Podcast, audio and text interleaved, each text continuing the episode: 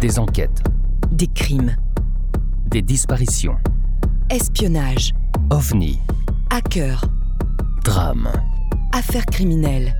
braquages, Des histoires incroyables qui nous passionnent. qui dépassent notre imagination. Pour vous tenir en haleine et vous donner froid dans le dos, Nous allons découvrir ensemble les parties les plus sombres de l'être humain, les parties les plus cachées des êtres qui peuvent être nos voisins, nos amis. Des membres de notre famille. Ou des personnes que nous croisons tous les jours. Nous allons essayer de comprendre pourquoi tout a basculé dans leur vie, Et quand sont-ils devenus des meurtriers? Alors détendez-vous Posez votre casque sur vos oreilles ou montez le son de votre radio. et embarquez avec nous. Entrons dans la noirceur des âmes en perdition avec Sombre histoire. les histoires sombres. En 1980, Kevin Mitnick pénètre physiquement dans le central téléphonique Cosmos, Computer Systems for Mainframe Operations, de la Pacific Bell à Los Angeles avec deux amis. Cosmos servait de base de données à la compagnie pour archiver les appels téléphoniques ainsi que la facturation. Les hackers se procurèrent une liste des mots de passe des utilisateurs, les combinaisons de fermeture des portes de neuf bureaux centraux de Pacific Bell et un manuel du système. Ils sont accusés de dégradation de données, ainsi que du vol du mode d'emploi de la base de données. Mitnick n'avait que 17 ans à l'époque, et le verdict est de 3 mois de détention en centre de redressement et une année de mise à l'épreuve. Stephen Rhodes, un ancien ami de Mitnick, confiait à la presse que ce dernier se serait introduit dans le site du North American Air Defense Command, le NORAD, à Colorado Springs en 1979, ce que l'intéressé a toujours nié. Cette rumeur a été diffusée dans le New York Times par John Markoff, qui a d'ailleurs ajouté la rumeur selon laquelle le film War Games en 1983, où un adolescent manque de déclencher une troisième guerre mondiale à cause de ses intrusions dans des réseaux informatiques, avait été inspiré par l'histoire de Kevin Mitnick. En fait, les scénaristes n'avaient jamais entendu parler de lui quand ils ont créé le film. En 1983, Mitnick tente une intrusion dans le réseau du Pentagone. Il se sert d'une machine de l'Université de Californie du Sud et met ses compétences à l'épreuve. La police l'interpelle sur le campus de l'université. Il est placé en centre de détention pour jeunes situé à Stockton, en Californie, durant six mois pour s'être connecté à l'ARPANET, l'ancêtre d'Internet, et avoir obtenu un accès illégal à tous les fichiers du département de la défense américaine. Aucune preuve de vol ou de dégradation de données n'est apportée à l'époque. Mitnick a simplement assouvi sa curiosité. Il purge sa peine, mais est de nouveau inquiété des années plus tard. Un avis de recherche est émis, car il est soupçonné d'avoir modifié les données sur un ordinateur d'analyse de situation patrimoniale pour l'octroi de crédit d'une société. Mais l'avis disparaît des archives de la police. En 1987, il est de nouveau arrêté par la police pour utilisation illégale de numéros de carte de paiement téléphonique, ainsi que le vol d'un logiciel de la société californienne Santa Cruz Operation. Il est condamné à une mise à l'épreuve durant trois ans. Avec l'aide de son ami Lenny DiCicco, Mitnick cherche à s'introduire dans le laboratoire de recherche de Digital Equipment Corporation, DEC, situé à Palo Alto. Son but est d'obtenir le code source du système d'exploitation VMS pour les ordinateurs VAX. Depuis les locaux de la société Calabas, où DiCicco travaille comme informaticien, il cherche à s'introduire dans le réseau intranet de l'entreprise dénommé EasyNet. Les attaques sont repérées rapidement, mais Mitnick brouille la provenance des appels, ce qui empêche de remonter jusqu'à lui. Vexé par un canular de Mitnick qui avait appelé l'employeur de DiCicco en se faisant passer par un agent du gouvernement prétendant que ce dernier était en conflit avec l'IRS, l'agence fiscale américaine, DiCicco décide de mettre son employeur au parfum de leurs dernières activités et contacte DEC, puis le FBI. DiCicco donne alors rendez-vous à Mitnick sur un parking à la tombée de la nuit. Quand ce dernier se présente, il est arrêté par deux agents du FBI, tapis dans l'ombre. Deck accuse Mitnick d'avoir volé des logiciels valant plusieurs millions de dollars et d'avoir coûté 200 000 dollars américains de frais pour le rechercher et l'empêcher d'avoir accès à leur réseau. Mitnick plaide uniquement coupable pour fraude informatique et possession illégale de codes d'accès d'appel longue distance.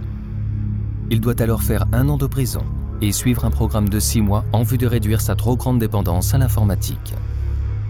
En 1989, Mitnick venait de passer huit mois à la prison Metropolitan Detention Center de Los Angeles et quatre mois à celle de Lompoc. Il déménage alors à Las Vegas et travaille comme programmeur dans une agence publicitaire. Trois ans plus tard, il revient dans la vallée de San Fernando et trouve sur recommandation d'un ami un travail de détective à la Teltec Detective Agency. Peu de temps après, un usage illégal de systèmes de données commerciales sous le couvert de l'agence est découvert. Le FBI enquête de nouveau sur Mitnick. Quelques mois plus tard, un mandat d'arrêt est émis par un juge fédéral à son encontre. Il est accusé d'avoir enfreint les clauses de sa mise à l'épreuve datant de 1989 et de s'être introduit dans le réseau d'une société de télécommunications. Mais quand des agents du FBI viennent l'arrêter à son domicile, Mitnick a disparu. Mitnick a décidé de fuir. Le FBI mettra deux ans à le retrouver. Fin 1992, un individu ayant un code d'identification valide appelle le Department of Motors Vehicles, DMV, de Sacramento et demande de se faire faxer la photo du permis de conduire d'un informateur de la police. Par contre, j'aurais besoin de ces documents assez rapidement. Vous pourriez me les envoyer par fax, s'il vous plaît? Les agents du DMV, soupçonnant une supercherie, cherchent à localiser le numéro de fax envoyé par l'inconnu ils découvrent qu'il s'agit d'un magasin de reprographie de Studio City, près de Los Angeles. Mais quand ils arrivent sur place, ils aperçoivent un individu en train d'enjamber le mur du parking pour leur échapper. Ils établiront plus tard qu'il s'agissait de Mitnick. Depuis quelque temps déjà, le FBI soupçonnait Mitnick d'avoir pris le contrôle du réseau téléphonique de la Californie et de mettre sur écoute les agents fédéraux chargés de le traquer, car il arrivait ainsi à anticiper leurs mouvements. L'affaire est alors surmédiatisée. La presse californienne brosse le portrait d'un individu extrêmement malicieux et insaisissable qui tourne les autorités en ridicule. Le journaliste du New York Times, John Markoff, qui avait rédigé un livre sur Mitnick, lui consacre un article à la une de l'édition du 4 juillet 1994, où il affirme que Mitnick peut mettre le chaos dans le réseau informatique mondial. Mitnick a dénié par la suite bon nombre des accusations présentes dans cet article. Toujours en fuite et vivant dans la clandestinité, Miknik s'attaque à un expert en sécurité informatique, le japonais Tsutomu Shimomura. La technique mise en œuvre par Mitnick pour s'introduire dans la machine de Shimomura était déjà connue à l'époque des faits, mais personne ne l'avait encore mise en pratique. Il s'agit de l'IP spoofing. Pour être sûr que personne ne sera connecté à la machine cible, il choisit d'effectuer son attaque le 25 décembre 1994, le jour de Noël. Exploite une faille dans l'architecture du réseau cible et les points faibles du protocole TCP de l'époque. Il fait croire à l'ordinateur de Shimomura que les messages qu'il lui envoyait venaient d'une source autorisée, en l'occurrence une machine de l'université Loyola de Chicago, dont il va se servir comme passerelle pour l'atteindre.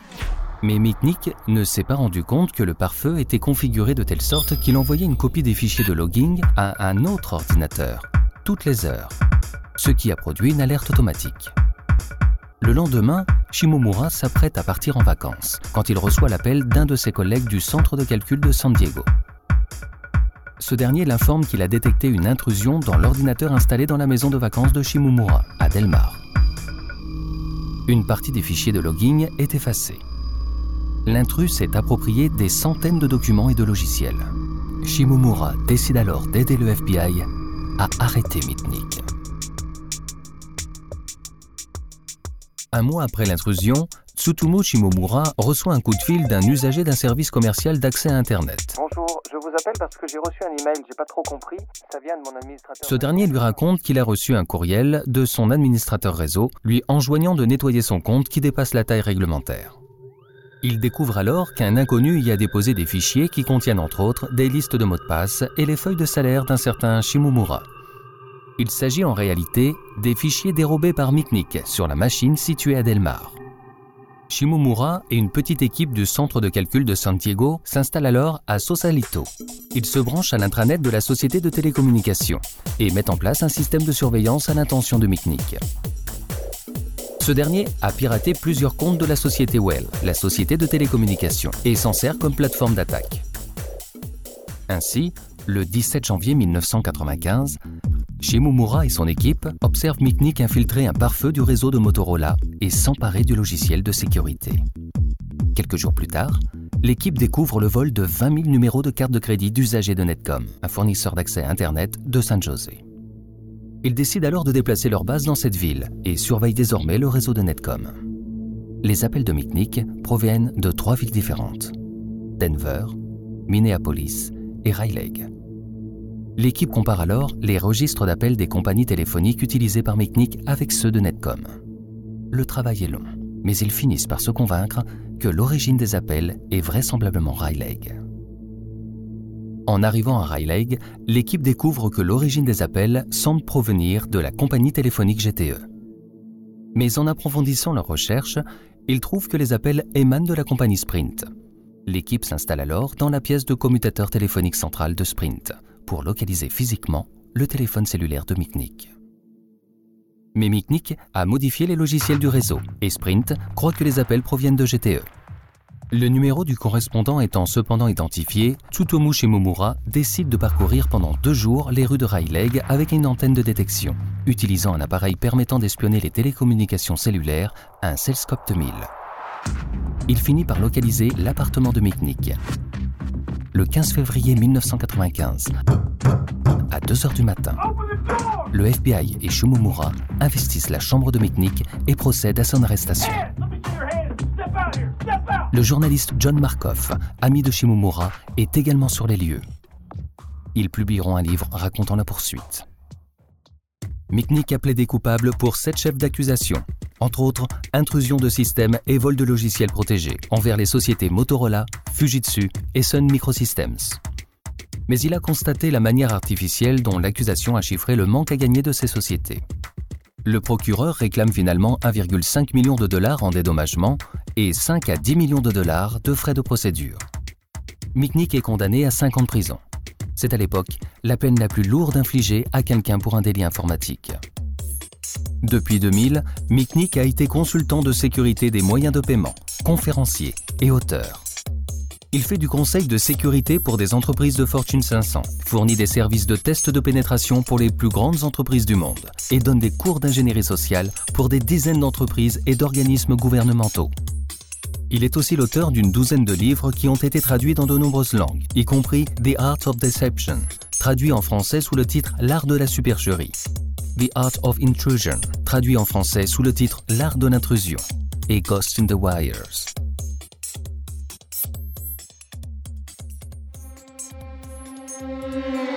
Si tu as aimé, n'hésite pas à liker. Et partagez Retrouve-nous tous les jeudis à 17h pour une nouvelle histoire encore plus sombre. sur les histoires sombres.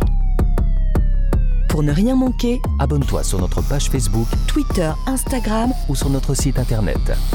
Soutiens la production de nos épisodes. sur Tipeee ou Patreon. Tragiprod te remercie pour ton écoute. Et ton engagement. Une coproduction Valérie Marinelli Et Aurélien Nancel. pour Sombre Histoire. Les histoires sombres.